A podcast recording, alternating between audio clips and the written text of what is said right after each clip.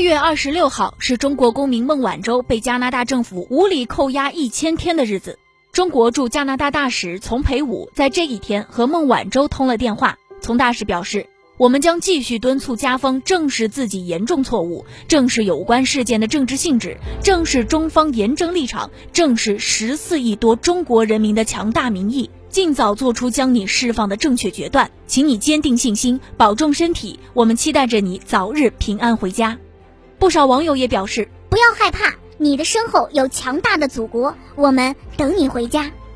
此外，从大使还在加拿大主流媒体发文称，孟晚舟事件发生两年多来，美方一刻也没有放松对华为的打压，从炮制虚假信息污蔑华为，到威逼盟友抵制华为，简直穷凶极恶，毫无下限。事实充分证明，孟晚舟事件就是一起严重的政治事件。文章还说，日前有一千多万来自中国和世界各地的网民联署了致加拿大驻华大使的公开信，要求加方纠正错误，立即无条件释放孟晚舟。加拿大国内还有不少有识之士不断呼吁加政府依据加引渡法授权终止对孟晚舟的引渡进程。中方敦促加方认真倾听正义呼声，现在是加方做出正确决断的时候了。